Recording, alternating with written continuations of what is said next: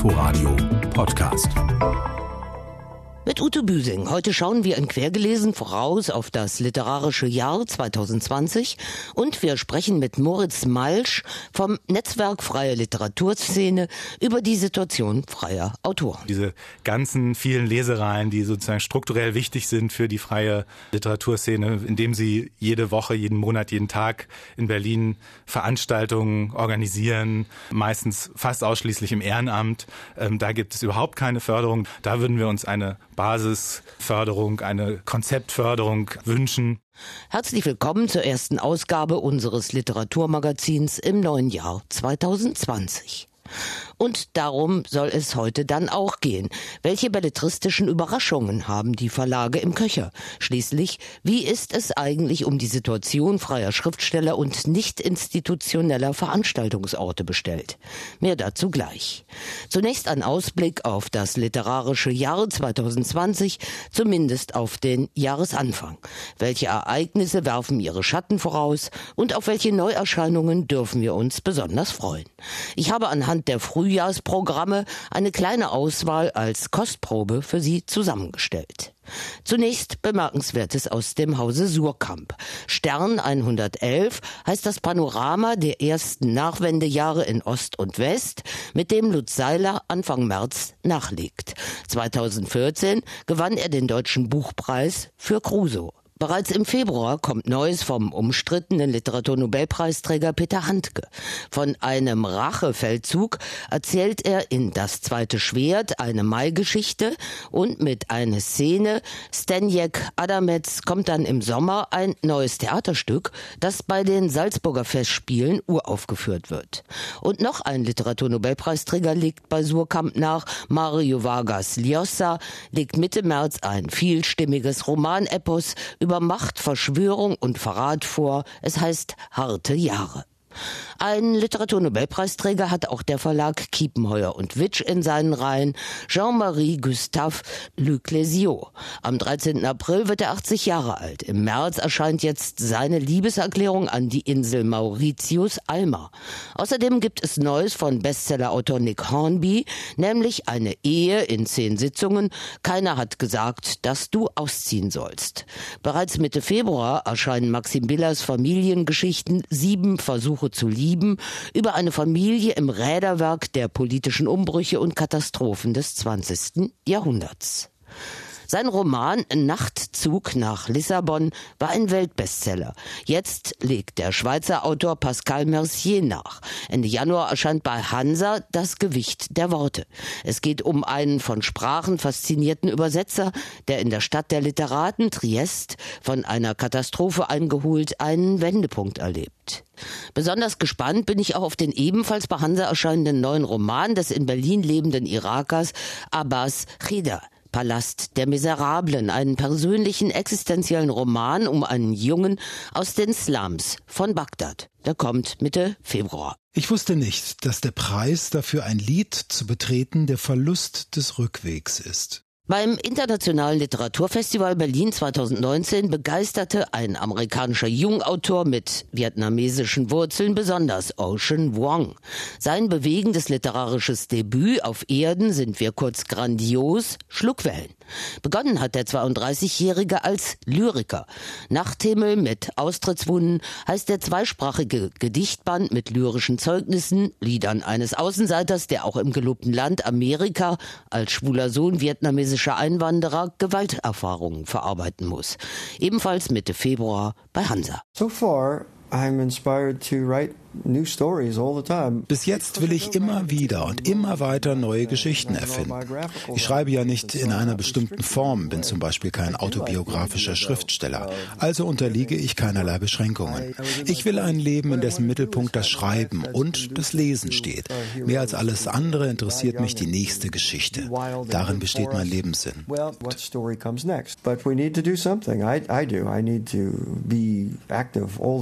Schließlich freuen wir uns auf Neue Stories aus der Feder von T.C. Boy.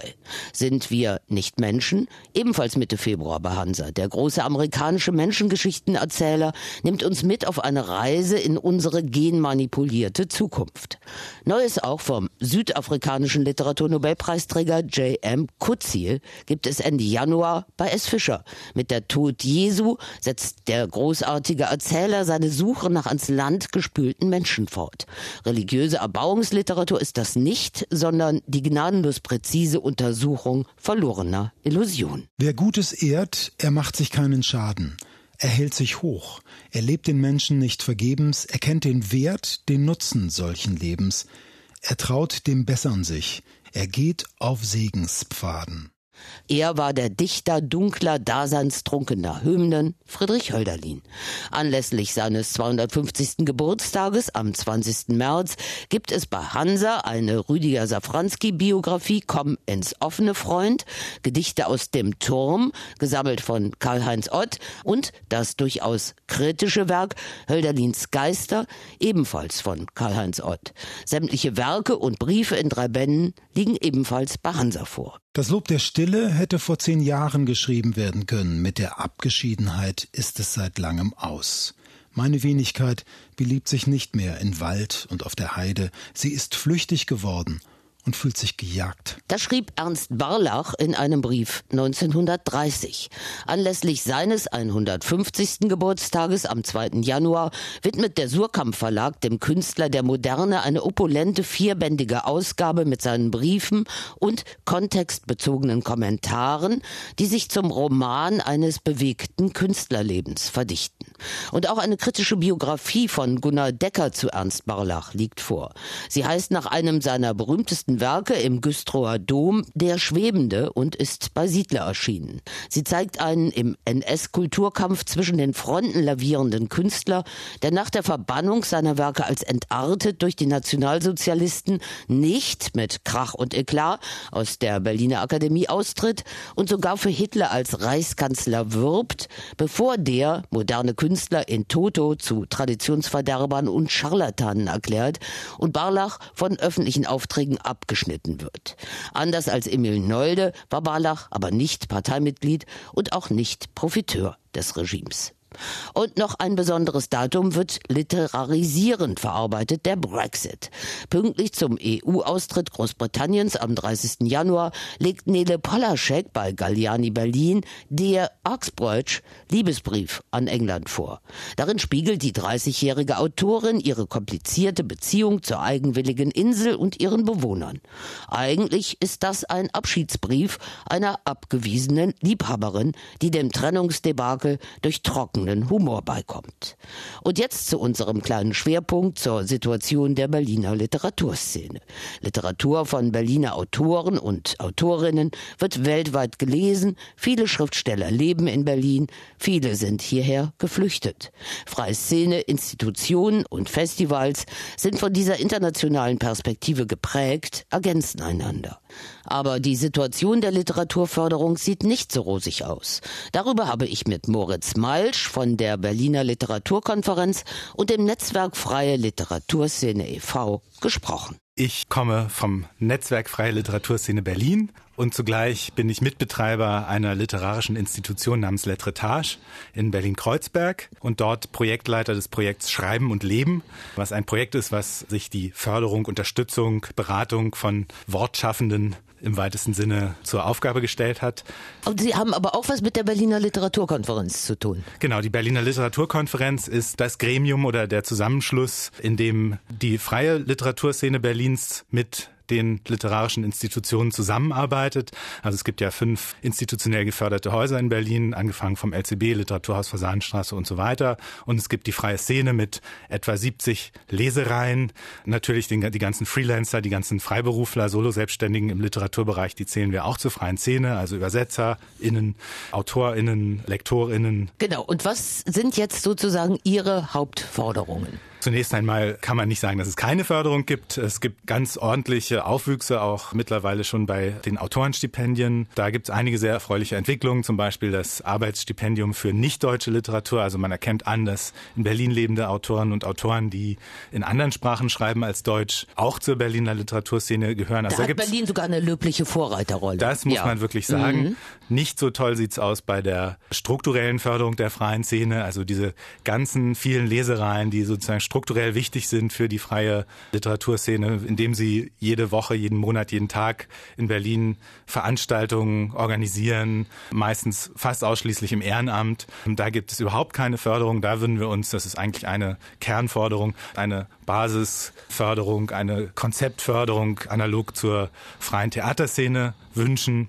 Da ist leider der Senat auch nicht besonders gesprächsbereit in dieser Jetzt Hinsicht. Äh, frage ich dann mal etwas ketzerisch, würde das nicht langfristig zu staatlich finanzierten Schriftstellern führen, was dann der vielbeschworenen Autonomie des Autors und der Kunstfreiheit doch ein wenig zuwiderzulaufen scheint? Ja, das Geld kann nicht nur vom Staat kommen, aber irgendwoher muss ja das Geld kommen. Ne? Also wir gestehen ja den beispielsweise den Angestellten in den Kunstinstitutionen auch zu, dass sie von ihrer Arbeit leben können und da muss man doch vielleicht auf die eine oder andere Weise dafür sorgen, dass die Autorinnen und Autoren, die professionell arbeiten, die mit hohem künstlerischen Anspruch arbeiten und deren Lebensunterhalt sich nie über Buchverkäufe bestreiten lässt. Das ist schon immer so gewesen und das ist heute auch noch so. Klar, Bestseller-Autoren, Krimis und so weiter, da gibt's Autoren, die davon leben können, aber der allergrößte Teil kann nicht davon leben und das Geld muss irgendwie herkommen. Ich bin da sehr offen auch über sozusagen Mäzenatentum und Spenden aus der freien Wirtschaft, aber sozusagen strukturell muss auch der Staat da was tun, wie das in anderen Kunstsparten auch der Fall ist. Also es geht einmal um freischwebende Individuen, also einzelne Schriftsteller und ihren Arbeitsplatz, der auch nicht immer gesichert ist. Und dann geht es eben um bewährte Veranstaltungsreihen auch. Richtig, es geht Und um es geht auch um Übersetzerstipendien, wenn ich es recht verstanden habe. Das reicht wirklich von ganz kleinen neuen Initiativen, die aus Begeisterung entstehen, bis hin schon zu Zum ganz Beispiel? etablierten Formaten. Also die kurioseste Lesereihe, die ich immer gerne als Beispiel anführe, die aber ganz toll und auch professionell funktioniert, ist, die nennt sich Konzept Feuerpudel. Da kann sozusagen jeder Mann, jede Frau Texte einreichen. Die werden dann sozusagen nicht erst künstlerisch vorsortiert, sondern da wird gelost und die ausgelosten Texte werden dann von einem Rezitator vorgelesen und dann stimmt das Publikum darüber ab. Im neuen Doppelhaushalt 2020, 2021, wir haben schon angerissen, wird die freie Szene im Bereich der darstellenden Künste in nie vorher dagewesenem Maße aufgestockt. Und für die Literatur gilt das aber nicht. Sie haben lediglich einen Aufwuchs von 360.000 Euro zu verzeichnen. Zunächst vielleicht, wem kommt der zugute? Wo hat sich damit was getan? Das klingt immer so unbescheiden, wenn man sagt, das ist jetzt wenig Geld. Aber wenn man das in Relation setzt zum Kulturhaushalt, der jetzt bei 600 Millionen liegt, und wenn man es in Relation setzt zu den 10.000 Schriftstellerinnen und Schriftstellern, Autoren, Übersetzern und so weiter in der Stadt, dann ist es eben in der Tat wenig Geld. Das, was sich erfreulich verändert hat, ist ein gewisser Aufwuchs bei den Stipendien. Also da gibt's äh, das Arbeitsstipendium Literatur, was ohnehin schon recht gut vergütet ist mit 24.000 Euro. Da kann dann eine äh, Im Jahr. Das gilt immer für ein Jahr und da können dann bisher 20 Autorinnen und Autoren ein Jahr eben von leben. Es gibt jetzt zusätzlich zehn kleinere Stipendien, a 8000 Euro, sozusagen als Einstiegsstipendien, um diese großen Gap zwischen den Newcomern und den sozusagen sehr etablierten Autoren ein bisschen zu schließen. Und es gibt einen gewissen Aufwuchs bei den schon angesprochenen Stipendien für nicht-deutsche Literatur von sechs auf zehn Stück. Also da können in Zukunft mehr Autorinnen und Autoren profitieren. Das ist eine sehr gute Sache. Des Weiteren hat es sozusagen für die literarischen Institutionen, das ist jetzt nicht nur sehr freie Szene, aber für die hat es Tarifaufwüchse gegeben. Also die normale Tarifentwicklung äh, findet da eben auch statt. Und es hat noch gewisse Rettungsmaßnahmen gegeben. Das betrifft die Literatur eben auch wegbrechende Stiftungsgelder. Also beispielsweise der Open Mic des Hauses für Poesie ist, soweit ich weiß, jetzt gerettet worden. Über da ist eben der bisherige Finanzier abgesprungen und da äh, gibt's jetzt Geld vom Senat. Aber vieles von dem, was wir für strukturell wichtig halten, wie zum Beispiel diese Lesereihenförderung, wie zum Beispiel ÜbersetzerInnen-Stipendien, Das ist überhaupt auf taube Ohren gestoßen. Soweit Moritz Malsch von der Berliner Literaturkonferenz und dem Netzwerk Freie Literaturszene zur Situation der Literaturförderung in Berlin. Fehlt uns noch der erste Satz eines neuen Romans, der hier unser letztes Wort sein soll. Wir entnehmen ihn Lars Sobi Christensens neuem bei BTB erschienenem Oslo-Roman Die Spuren der Stadt. Der Kirkeverein beginnt am Frucknerplatz, genau da, wo die Straßenbahn nach Osten zum Elisenberg und nach Solli abbiegt. Natürlich nur, wenn man in diese Richtung geht und weg will aus Fagerborg, aus Major weg aus dieser Stadt, die ich trotz allem liebe, in guten wie in schlechten Zeiten. Mehr von Christensens Spuren der Stadt in einer der nächsten Ausgaben von Quergelesen. Das war's für heute. Sie können uns gerne auch als Podcast abonnieren. Tschüss sagt Ute Büsing. Inforadio Podcast.